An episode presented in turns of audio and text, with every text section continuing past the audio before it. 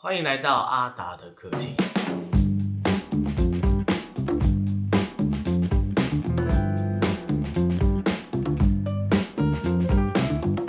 嘿嘿，今天很不一样哦。今天在我家，今天我们在阿达家的客厅录这一集节目，实在是太特别了。旁边我们还有一位特别来宾，他不会说话，就是他家养的猫咪，叫做朗朗，朗朗，你好美哦，朗朗。朗朗要睡了啦，朗朗像个埃及艳后一样的躺在旁边，贵妃他，知道我们在叫他，哎他，知道啊，超可爱的。他要睡，他现在很想睡觉。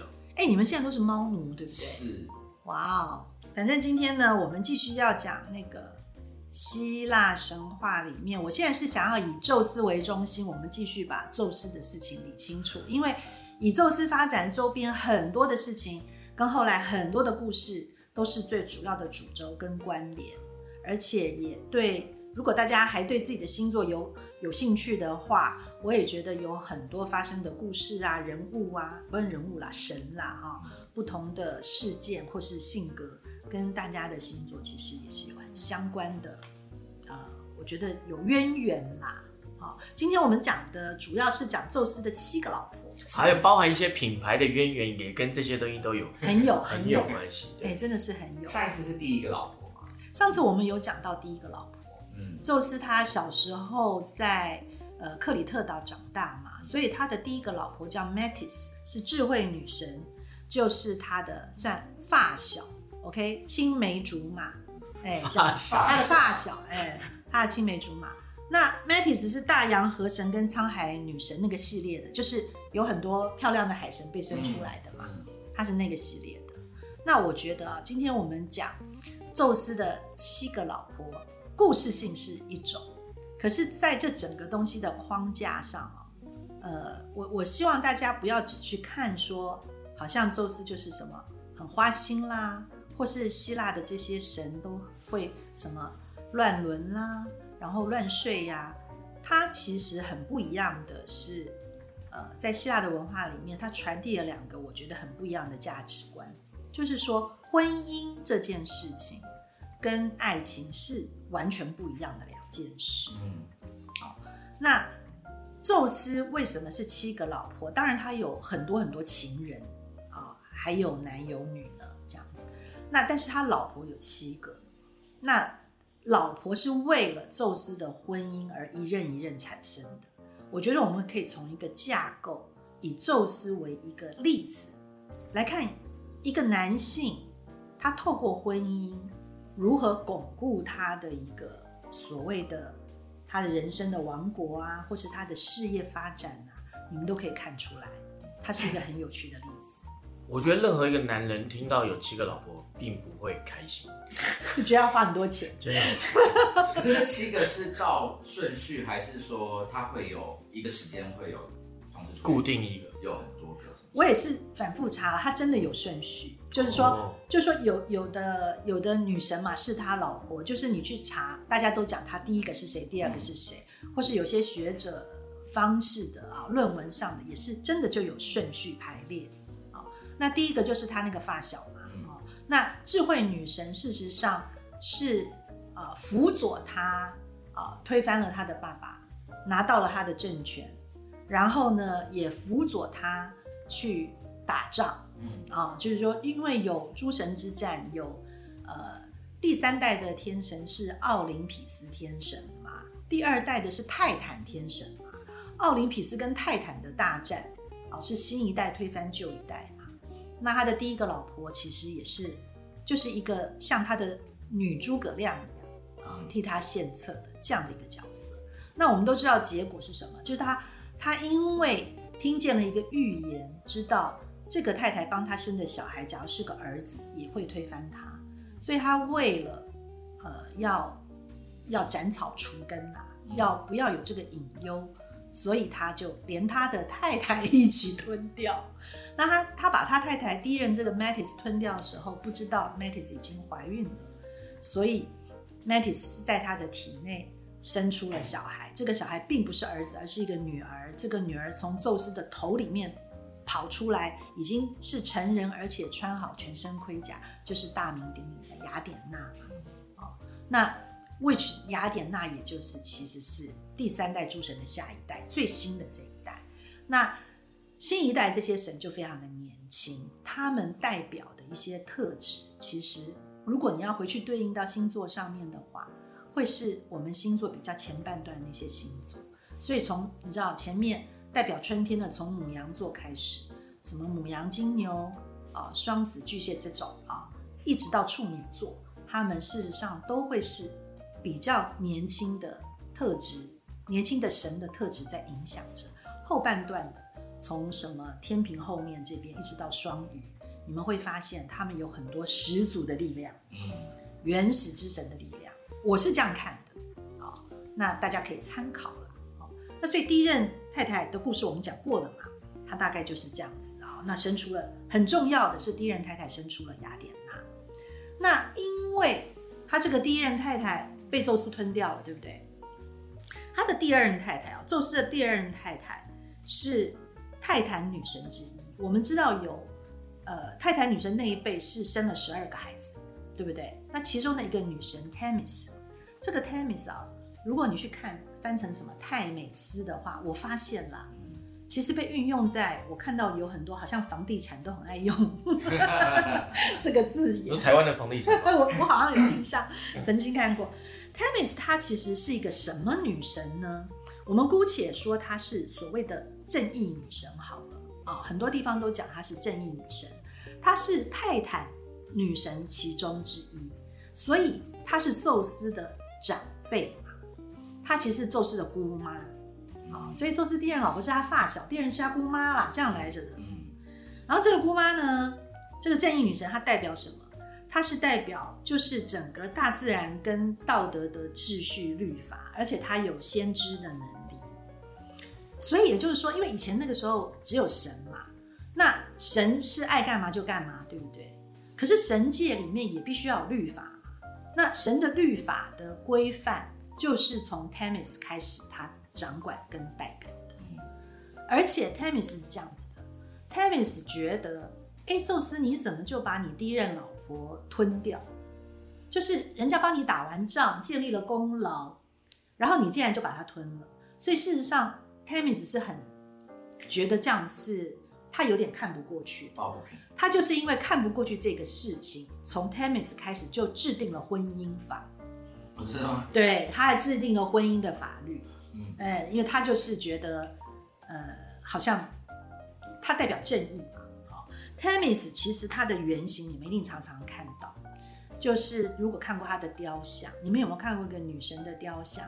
是眼睛被一个白布蒙起来，嗯，然后一手拿着秤，嗯一手拿着剑，有，就什么法院外面会有那个东西都有，对不对？正义女神这个掌管正义的，只要执法的这个证明，这个就是 tennis。嗯然后他的呃脚下会呃，他是好像他拿着一个剑，然后他有的是他一手还会拿一个执法的棒棒子，然后那个棒子上面会缠一条蛇，或是有的时候他脚下踩着一个书，然后那个法典嘛，然后那个书上会会也有蛇啊哦被踩住啊、或者是还有有的时候身边会有一个狗什么的，然后他就是穿着白袍，戴着金色的皇冠。嗯，那事实上，他身上出现的这每一个东西，其实都有它的含义。它是跟法律律法完全结合起来的，所以后代的人只要是念法律的，然后呃，你们都会看到，常常都会在律师也好、法官也好，他们桌上都会放一个 Temis 的就是大或小的雕像。拜关公的概念哎，有这个概念。那他，我觉得这个很有意思啊。他的这些东西的代表是有意义。呃，代表什么呢？他戴一个金色的王冠，代表 Temis 的，代表这个律法是尊贵的，嗯是尊贵的意思，所以他必须戴金色的王冠。也就是说，法律是高于一切之上的啊。那他穿的白袍是代表什么？是代表这件事情的纯洁啊。所以正义女神她代表是全然 pure 啊，就是纯洁的。那白布蒙眼是什么？其实这也有一个故事，为什么后来是 Tamis 变成了正义女神？就是神界里也有很多的纷扰嘛。有一次就是在神界里出现了一个纷扰，然后没有人敢出来调解 调停，因为宙斯是王啊，其他的人就没有人敢出来说对错。那需要有个人出来调解。这个时候 Tamis 就自己站出来，他就他就拿了一块布把他的眼睛蒙起来。他说：“我蒙上我的眼睛，这样我就看不见谁是谁？谁是谁，嗯，我就可以做出一个公正的裁夺。所以这个白布蒙眼的这一个代表是代表绝对的公正，哦，嗯懂，我看不见嘛，啊，然后剑，剑就是代表这个法律，就是我可以随时斩断呐、就代表他的权利是一个至高无上的大的权利跟正义啦，哈、秤就是怎么样？公平哦，就是你不论你的身份地位是什么，那在律法面前都是要公平的。然后树棒也是打击邪恶的意思啊、然后就是都是都是跟法律相关的。那为什么还会出现蛇跟狗？我就觉得很有趣。原来在希腊人认知，蛇是代表仇恨，狗是代表友情。可是，在法律面前，不管你是我的仇人或是我的朋友，你们是平等。如果大家听到猫叫声，就是嗯，这是我们的特别来宾发言，他很认同。觉得他也在听。嗯，他想说怎么只有狗跟蛇没有我？那所以像像蛇很常出现在希腊的呃文化里面。那蛇代表仇恨这件事情，你知道希腊人对于仇恨这件事情来讲，跟我们比如说东方人认知的那些什么佛教什么意义不一样哦。希腊人认为仇恨是一种实践行动的力量，他觉得因为有仇恨是会推动你去做一些事情的，所以仇恨是一个他们认同的价值观。哦，他并不是说像佛教里面讲什么你都要放下啊，要包容啊。那包容也有，可是包容是包容，仇恨是仇恨。所以你会发现希腊神话里面很多都是报复啊、仇恨啊，这样一直一直反反复复。好，那仇恨的对立面是什么？待会我们就会讲。那宙斯的第二任太太为什么是正义女神？就表示宙斯他在娶了第一任太太以后，为他的力量跟所谓的蛮力啦，接注入了智慧嘛，因为他第一任太太是智慧，所以这个男人开始有了智慧。然后他的第二任太太开始规范了，规范了他的婚姻，因为第二任太太是正义女神啊、那正义女神除了规范制定这个婚姻法，规范了这个宙斯的所谓的婚姻里的准则以外，当然也跟宙斯有生下很多的小孩。那宙斯跟正义女神就生了什么？其实就是季节的意思。虽然是三个三女神，叫做时序三女神，时间的时，顺序的序，可是其实在英文就是 seasons，就是季节的意思。嗯，他跟宙斯生了季节，也就是说，你以神以神如果代表大自然来讲的话啊、有了力量，有了智慧以后，开始为这个世界定下秩序。第一个定的秩序就是季节，所以就生了时序三女神。然后呢，在 Hisia 的这个神谱里面，这个时候就出现了一个很有趣的谬误啦，就是他就讲说正义女神也生了命运三女神。可是我们都学过嘛，命运三女神不是已经被生过了吗？对啊，我 就有这个印象。对，就是那纺织车的故事嘛，对。对不对？然后也名字都一样哦，嗯，哎，所以就是应该就是 Hisia 他自己唱着唱着，哎，他就又多。就想说这样子押韵可能比较好，就是之类的，再押再压一次，然后就唱了啊、那重重要是，我觉得这个时序三三女神呢，它分别三个代表三个意义，他们有名字啦，我们就不念那个名字了。但它第一位代表的就是 order 啊，就是法律啦，啊 lawfulness 啊。第二个代表的是正义，第三个代表的是和平。嗯，这个三个制定了季节，我就觉得很有趣，它是这样合在一起的。然后顺序是这样子来的啊、是要先有法，再有公平，就会创造和平，它是这样子来的。所以这是它的正义女神的部分啊、那这是他第二个太太。所以你们会看到很多画作也好，雕像也好，正义女神常常她是坐在宙斯的另外一边，然后也是帮他呃规范他的行为跟出主意。嗯，就是像我们的呃东方都有皇帝旁边有左右大臣嘛这种，对，那他其实宙斯也有，只是他把他的智慧女神已经放在他的脑袋里面了，已经吃掉了。然后另外一个正义女神等于是匡正他的行为，或是帮他献策的，是坐在他的宝座的隔壁旁边的。然后第三个女神呢，就是第三个太太。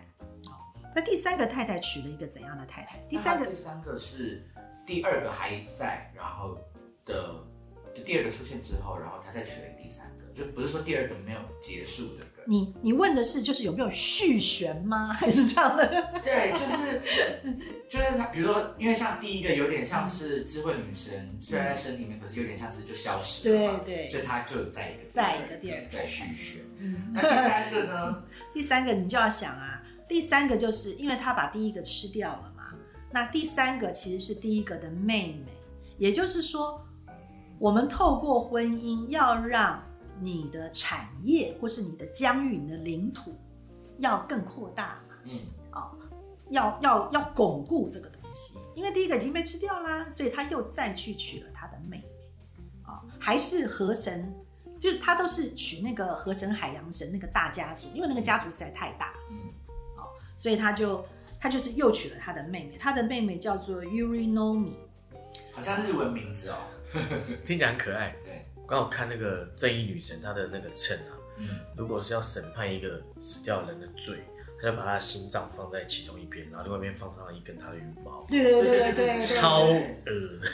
可是这些都是创意的来源哦，因为有我们知道有忠实的网友认为我们都没有讲到设计，你不能用这个角度去想，你要听我们里面讲到的每一个对，人物、角色、元素、物件，都是创意的灵感来源。接下来你开律师事务所，你可以 logo 就是一个羽毛，哦好漂亮哦。平衡的那个羽毛，对，然后用一块白色的布把那羽毛裹起来。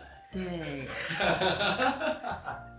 我不知道怎么评论，但是我知道你的创意一定 上面再一个金色的皇冠，然后被一只狗叼着。对，反正第三个呢，我觉得愚公就是说拓展疆疆土之类，他又回去娶了那个家族的妹妹嘛，发小的妹妹又再娶一次。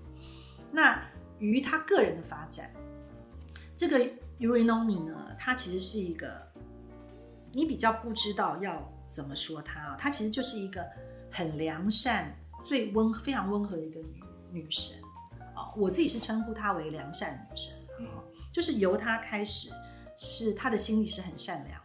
Urinomi 她嗯跟那个，因为她的妈妈不就是大洋河神跟沧海女神嘛，沧海女神也是一个很温柔的女神啊、那 Urinomi 就是跟她的妈妈两个是很要好，常常在一起的。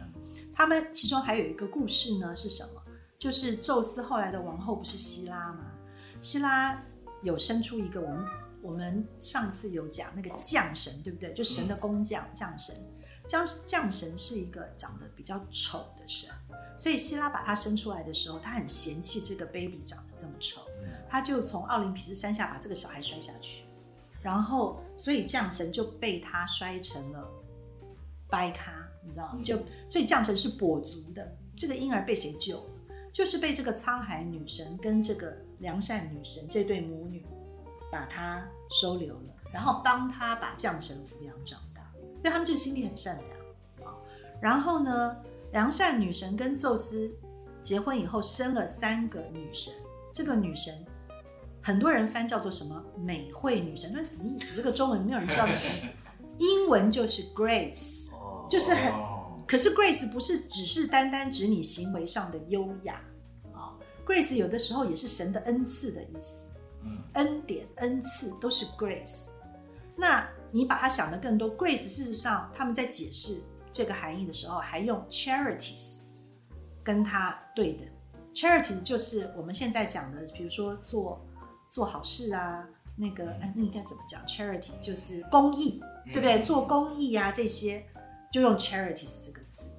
所以这一切东西的起源是从宙斯的第三个太太这件事情开始的。他生的那个 Grace 三女神代表的其实是真善美。嗯那你就要知道，所以宙斯第一个太太让他有了智慧，第二个太太让他懂得什么叫秩序跟法律，第三个太太开始给了他心灵上的真善美美德吗，美德。嗯我觉得就是美德。可是宙斯当然是一个神，可是你可以把它想象，如果这个是我们的 DNA 的来源的话，我们得到这些东西一步一步是这样子来的。嗯所以我觉得这个第三个女生她很重要啊。开始有了真善美这个东西嘛。所以你去看很多希腊的雕像啊，那些展览有三个总是裸体又美的不得了的女神，就是 Grace 三女神啊。那至于他们为什么都要裸体，我就比较不知道。对对对，就是让大家开心吗？还是怎么样？因为他们最真实啊，全部坦坦荡荡的给你看，我没有骗你，没有藏东西。她们非常的美，然后她们这三个女神代表真善美，对不对？可是其实她们代表就是 beauty、joy and abundance，就是说它代表 beauty 就是美丽嘛，美；joy 是代表欢愉、欢乐嘛；abundance 是丰足、富足。所以这三个女神真的很棒啊。然后呢，为什么要讲这个？这个就很重要。我们刚刚不是讲仇恨吗？仇恨的另一端是什么？嗯，其实仇恨的另一端就是 charities。哦，希腊是这样认为的啊，仇恨他觉得是一个我可以实践我的行动力的力量。嗯，我因为仇恨你，我可能会去做一些什么？因为我为什么要仇恨你？因为一定你的价值观跟我不同嘛。那我为了要实践我的价值观，我才是我的价值观才是对的，你是错的，我就会产生一些行动，有可能把你杀掉，有可能把你什么灭族，或者是怎么样怎么样，那个都会基于仇恨。而能够让仇恨化解的是 charity。charity 的本质并不是只是包容，而是赠予，是给东西。所以做好事现在都要捐钱，嗯，你一定要有赠予的动作，送礼就是化解，才最后能够化解仇恨。所以你们会去发现希腊神话里面，所有他讲的很多很多战争打来打去，可是最后会停在什么？谁跟谁送了一个什么东西？哦，我或是把我的女儿送给你，或是我把一个什么金银财宝送给你，把哪一个土地送给你，然后来让这个战争停止。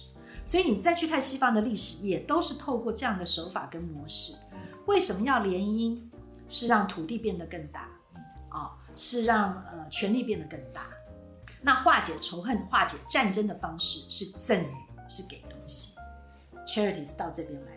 那在直基于一个什么标准呢？我们前面定了律法了嘛，嗯，你知道，所以你看西方很多东西，它其实是有逻辑跟是很清楚的因果关系的。我觉得，嗯，那跟我们东方真的不太一样，对，所以它这些东西都有含义的。送的东西就可以化解仇恨。用这种人，像赠予，嗯然后这个东西发展到极致是 charity。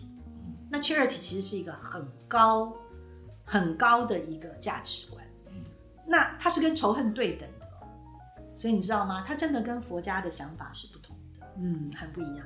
那好啦，有了真善美以后，再来的故事就比较开始，我觉得就加入宙斯的这个，好像他的欲望就越来越多进来了哦。他第四个太太是 Demeter，Demeter 是农业女神。其实 Demeter 呢也是奥林匹斯女神，是跟宙斯同辈的。她不是加上她一共六个兄弟姐妹吗？嗯，那其中的一个，也就是她的姐姐是 Demeter，、哦是农业女神。据说啦，她是怎么跟农业女神搞上的？因为农业女神也裸体嘛，因为农业女神很漂亮啦，那那宙斯很喜欢她。Demeter 她是掌管掌管什么农业大地种植啊，哦，谷物丰收啊这一类的。这些大地谷物当然最后是我们人类的食粮没有错，可是，在一开始的时候也是天界的粮食啊、所以 Demeter 掌管的这个东西，事实上就是你可以想象，它就是让大家可以生活的，是很重要的一个很务实的生活的女神。好，我们加一点星座，我们前面讲的正义正义女神拿个秤，什么星座？很有天秤座。当然就是天秤座嘛，啊、所以天秤座蒙上白布的眼睛蒙上白布的这个东西，如果在感情里面，有的时候也许你的另一半对象谈恋爱是天秤座，你会突然觉得他很无情或很冷感，他们就是因为有这样的基因在里面，他会突然之间跳脱一个跳脱出来，跟你的你的呃情感的关系好像变成一个仲裁者在旁边，嗯。你会很受不了。啊、可是艾薇就在这里奉劝你，如果你了解这件事情的本质，你就提醒他，哎、好，现在你先不要演律师，我们有感情演什么之类的，也许你先当那只狗吧。你会对你会会对你自己的当下有一点帮助，因为要不然的话，你会突然吓一跳，觉得他们怎么会变成一个对方辩律律师，然后很执法这样子。那呃，那个良善女神 Charity 的部分也是天平，也会是天平，因为你知道正义女神跟良善女神，她们不是就是我刚刚跟你们讲的，就是它是仇恨跟 Charity 的两端，对，所以天平也会有一个，你们会看出来，就是天秤座是不是也很很在意，呃，要有礼数，对不对？要送东西，送东西要礼尚往来。所有的合约条约如果有纷争，最后要怎么解决呢？送东西，这样什么？就这一些步数，然后这一些特质，还有所谓的真善美啊，很优雅啊，其实在天秤座的身上都体现得很明白。所以我是这样看的哈。我们从一开始的啊很多海洋的大的系列，影响到双鱼座，到前一个第一任天王其实是水瓶座的天王星，然后他的儿子其实是摩羯座土星，然后再到宙斯其实是射手座，对不对？然后射手座再下去的天蝎是整个暗黑系列的影响，到再下一个我们是反个看嘛啊，反推回来到天秤座已经是从宙斯的老婆这边出现了，也就是你们可以知道这些星座的阴性阳性的感觉，天平是女生的，是比较女性阴柔的星座。所以你们会觉得天秤座的男生都比较温文尔雅，有没有？有啦，有，真的都比较书生气息很多，然后也喜欢，也很爱漂亮啦，然后对呃什么艺术文学的欣赏也也特别喜欢，哎，喜欢音乐有没有？喜欢电影啊，喜欢收集艺术艺术品有没有？有的。那农业女神很显然的，她就会跟我们再来要讲的处女座息息相关。农业女神的故事完全就是处女座的故事。哈，农业女神她事实上本来是一个呃很很务实的，而且个性也是比较温和的一个星座。哈啊，不是一个星座，一个女神啦。哈，她呢，呃，Demeter 在希腊的名字叫呃 Demeter，可是，在罗马神话里给她的名字叫 Ceres。那大家有没有想到，我们平常吃的早餐的那个谷片，嗯叫做什么？叫做 cereal，就是从 Ceres 来的，嗯，同一个，同一个，因为它是谷片嘛，然后它就是谷物女神、农业女神，嗯，哦所以是就是 Ceres 这样来的。我以为 Siri 是他，那个她是宙斯的姐姐，据说我查了很多，因为我一直想要找到他们是她是如何被宙斯骗的，可是呢，只有有一个出处是说宙斯当初好像呃跟她都是化为了蛇蛇的形状，有了交配，生了谁？生了一个大名鼎鼎的女儿叫 Persephone。Persephone 她为什么很有名？Persephone 呃这个女儿很漂亮，第一哈。然后呢，跟 Demeter 就是她的妈妈，就是又是一对每天黏在一起的母女，嗯感情非常的好。然后有一天，这个故事是这样的：有一天晚上，呃，大概 Persephone 有离开妈妈一下啊、但 Per Persephone 因为长得非常的美丽嘛，然后她长期以来是被我们知道宙斯有另外两个兄弟，一个不是冥王吗？管地狱的冥王，对不对？地下啦，管地下的冥王，还有一个是什么？管海上的波塞冬嘛嗯，Poseidon，这两个兄弟。当然，这三兄弟也都喜欢美色的啦，哦。那 Persephone 的美貌呢，就被这个管地下的冥王看上了，冥王叫做 Hades。那冥王看到了，可是毕竟这个是宙斯的女儿，对不对？因为是宙斯跟 Demeter 生的。那 Hades 就先去问他弟弟说：“啊，我就是这样子有意思。”那弟弟怎样？弟弟默许。谁的弟弟？呃，宙斯是 Hades 的弟弟，哦宙斯是地呃地底之王的弟弟嘛，对不对？因为宙斯是老妖嘛，嗯，他就有点默许啊，所以 Hades 事实上是 Persephone 的的谁？是他的叔叔，是他叔父，你知道，他被叔父看上了。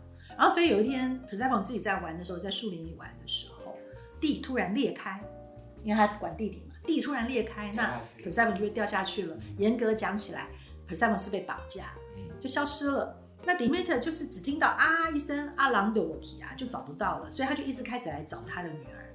那 Demeter 找女儿的过程就有很多的故事，有一说是他就他在找女儿的过程，因为 Demeter 自己也很漂亮，那宙斯的另外一个哥哥叫就是海神啊，Poseid 那个波塞冬，嗯就又看上了 Demeter，这对母女是不是真的有点可怜？太美，哎，就只喜欢她的美貌啊，然后那就就一直要追求她。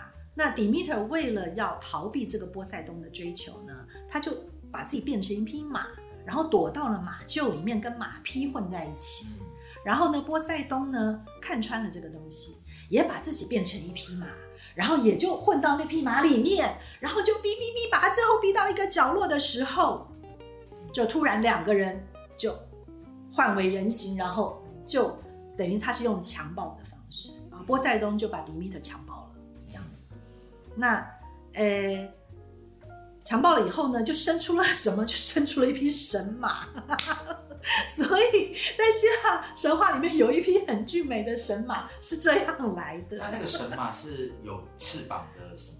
对对对对对对，就是那个很有名的、很美的那个有翅膀的神马。OK，怪神马东西。这个神马。嗯然后呢，回到那个呃 Demeter，他就一直在找他的女儿嘛，对不对？那后来他是这样子的，他因为找不到，他到处去问。可是这个时候你就知道，宙斯跟黑帝斯，他一个管地上所有的东西，就一个管地上的地，一个管地下的地，那就是会吩咐所有这些相关的不可以讲，不可以说出去。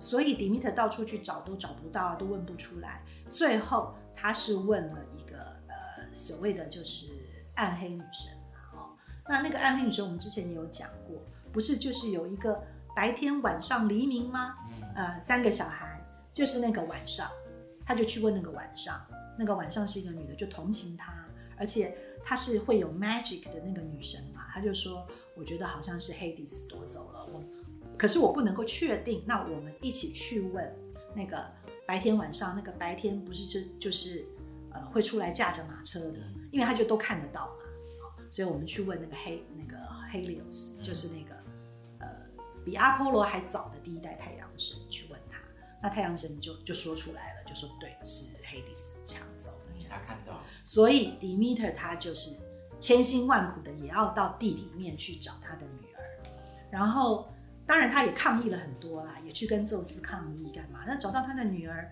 就一直哭诉啊。那后来宙斯就觉得真的很可怜，所以在宙斯的也是求情之下，那可是 Hades 也很坏，因为 Hades 就让那个 Persephone 已经吃了冥界的食物，嗯所以你吃了冥界的食物，你就不能回人间了。大家以后就要知道，万一你有一天一不小心被绑票、绑架到地底去，你就千万不可以吃阴间的食物，知道吗？你吃了你就回不来了啊！就跟神隐少女一样，对，那那那个 Persephone 因为就是已经他他给他吃了好像几个石榴花的石榴籽之类的那种，反正他就吃了，吃了以后他就不能回人间。那 Hades 就说：“好吧，那因为你妈妈一直求情，宙斯也命令我，那你就可以跟着你妈妈回去啊，回去一下。可是回去的时候就是什么不能回头看呐、什么东西的之类的。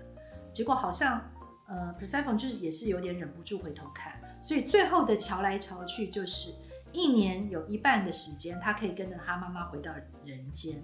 一年的第二第二阶段的时间，他必须留在地底陪他的老公。嗯，那他就 Persephone 就变成冥后，就变成 Hades 的老婆，是一个，他就变一个王后了啦。哦，那所以 Demeter 因为他非常思念爱他的女儿嘛，所以当他的女儿半年跟他在一起的时候，就是春天跟夏天。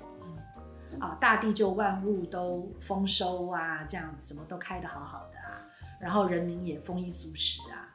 然后到女儿回到冥界的时候呢，就是秋天跟冬天，他就很思念他的。那呃，之前在这里他是怎么威胁宙斯的？就是本来宙斯都不理他，他威胁他就是都让整个大地再也长不出谷物，然后通通都不能够，呃，都没有东西了。所以弄到后来人间都抗议，然后神界也不堪其扰，然后神界也没有东西吃，所以宙斯才答应他他。非常有筹码，嗯，他非常有筹码，所以在这里，其实我觉得透过 Demeter 这个宙斯第四任老婆的故事啊，就是说，有了真善美以后，其实再来是生活所需嘛。嗯，真正的老婆，我们现在娶一个来，好像不是都是为了生活，替你烧饭，控制你的胃就控制你的心，是不是？就控制生活大小事。但是他在体力上本身又本身是一个弱势，他甚至于不能够呃看他自己喜欢或不喜欢，爱或不爱，他就有可能是被男性是是强暴的。你知道强暴这个议题在希腊神话到处都是，女性永远是柔弱的那一方，男性永远是刚强的那一方，是都可以强着来的。哦，那这个东西并不是，就是因为西方的文化当然并不是提倡这件事情，是他不断的在用这些事件去区分，呃，阴性跟阳性的不同。哦，所有的女神最后她们代表的管理的，就还是女性的。特质的事，所以包括谷物生活这些事实上是女生在管的，那男生就会是什么战争啊、力量啊什么的，好，就还是会这样。所以我觉得蛮有趣的啊。然后正义也是女女生在管，就是规则是女生定的，哦，因为男生都来乱的啊，男生哪里懂规则？就是打一打就好了。你要你要一堆直男定规则，你去想那个后果。那块布里面他们就在偷看，很 薄的布，一定透视眼一定的。然后用用铝做羽毛，然后女女王可以各种材质变收集品，对对对，你知道，就男生定规则就不会那个公平了嘛。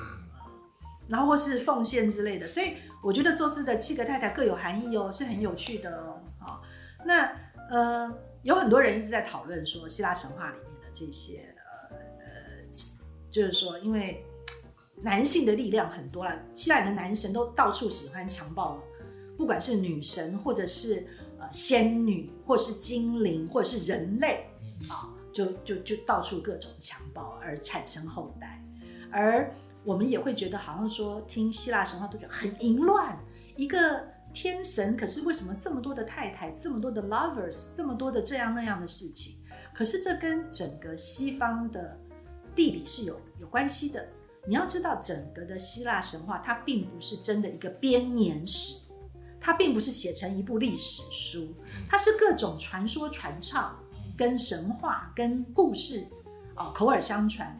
而总会变成一个这样子的东西。那你想想看，在希腊有那么多的岛屿，那么多呃各式各样的土地联邦、邦联、城邦，以前的那些人，他们都供奉宙斯好了，那他们都希望他们当地，比如说，哎，我当地有一个怎样的英雄，那这个英雄的出身，他到底应该是谁？那当然最好他是什么？他应该是宙斯的儿子嘛。哦，对不对？或是我们当地供奉了一个很漂亮的女神，这个女神最好是谁？她最好是宙斯的女儿啊。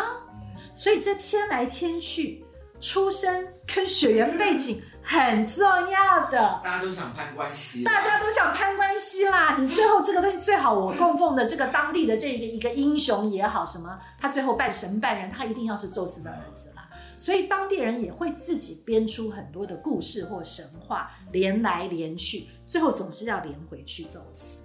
那也因为这样的一层关系，你要想到，就像你问的，这些太太是同时发生的，还是有照顺序呢？其实都很难定义跟解释，因为各地它它在呃崇拜的神奇可能不同，或是崇拜的英雄可能不同，他谁在守护这块地，有各自的传说，但是最后大家都想要连回去，连为一个伟大的神，所以就会最后后面发明这很多的故事，有的也是这样子回推回来，从以前就那种八卦，大家比较好流传。好流传，而且只是老婆就没什么，哎，他强暴她，对或者怎样，或是就是你知道，总要有一些剧他情在里面。哦，反正无论如何，最后如果我我这边供奉的是一个呃呃漂亮的女神，她一定也就是怎样怎样来的，最后就是什么宙斯的女儿，或是太太啦，或是 lover 啦，或者有个怎样的故事啦。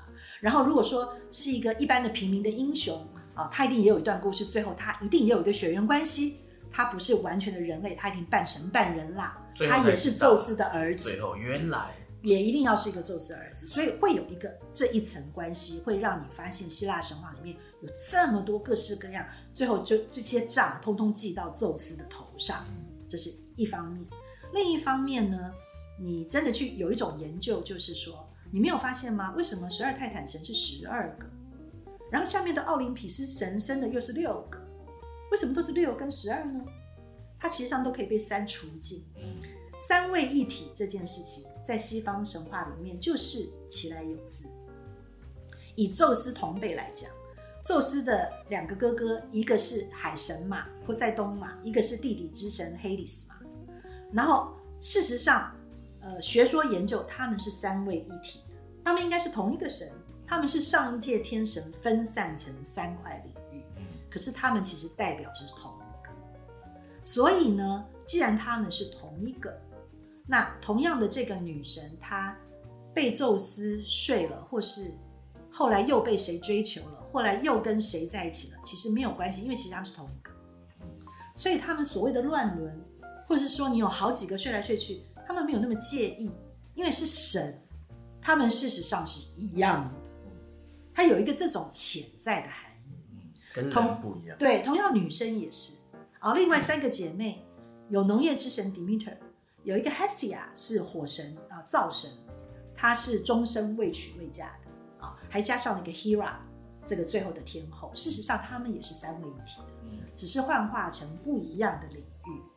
然后，所以一个女性的特质，有王后啊，有管大家丰衣足食生活的，还有一个是一个终身未娶的处女之身，她都有各各种女性的形象在里面，但她们都同一个，所以他们会互相这样换来换去，换来换去这样那样，啊，没有关系啦，因为他们都同一个嘛，他们是神，这也是为了押韵，所以唱的时候呢，名字换一下啦。没有啦，那就是另外 作词啦，对，做死方文山的效果。另外一个维度啦，我们不懂了。对，另外一个维度。可是就是你知道，他们是是在这个上面有点这样，所以以前我们一开始，当然我们最早都会觉得说，东方文化在呃情感或者性爱上面是保守的，对不对？是很强调忠诚的，或是很强调呃什么家族系统的。西方并不是不强调，我们都会觉得说，为什么他们怎么这么开放？然后或者是他们的穿着打扮，或是他们的行为思想，好像都跟我们比较不一样。这是跟他们的所有的文化的影响起来渊源有自。哦他们重重视的重点跟我们不太相同。所以这个第四个女神，你知道，当然还有一个，也有一些其他的神话。以后我们各自在讲到不同的主题的时候，也会再提到。宙斯乱来的事情很多啊，他也有回去强暴他妈妈啊，他也有再去强暴 Persephone，你知道吗？所以就是你看起来就会觉得很乱来，就是这个他们真的上面说法也是说强暴，对强暴我就直接讲强暴。对，都是 rape，直接用 rape 这个字。然后就是你就觉得宙斯的丧心病狂，然后为什么还当一个天王，就还当神王了？为什么还这样？那有一个帮他们讲的说法，是因为就都是他嘛。嗯，你去想，事实上就一个男生一个女生，只是他们变成很多种形态，去这样子圆了。哈、那讲到了他这个第四个太太呢，其实我们真的讲了很久。呃那我们希望能够，呃，我们下一集继续好？探讨宙斯的太太，以及从这个婚姻制度里面，你再看后续还有什么发展。总共有几个太太？七个，哦，那还好，下一集刚好接三个。他还有更多的 lovers。我们先从太太。我们先这样子喽。那下一个星期我们继续讲他的其他的老婆，好不好？你们猜下一个星期会在谁家的客厅？你们猜不到的。拜 拜拜。如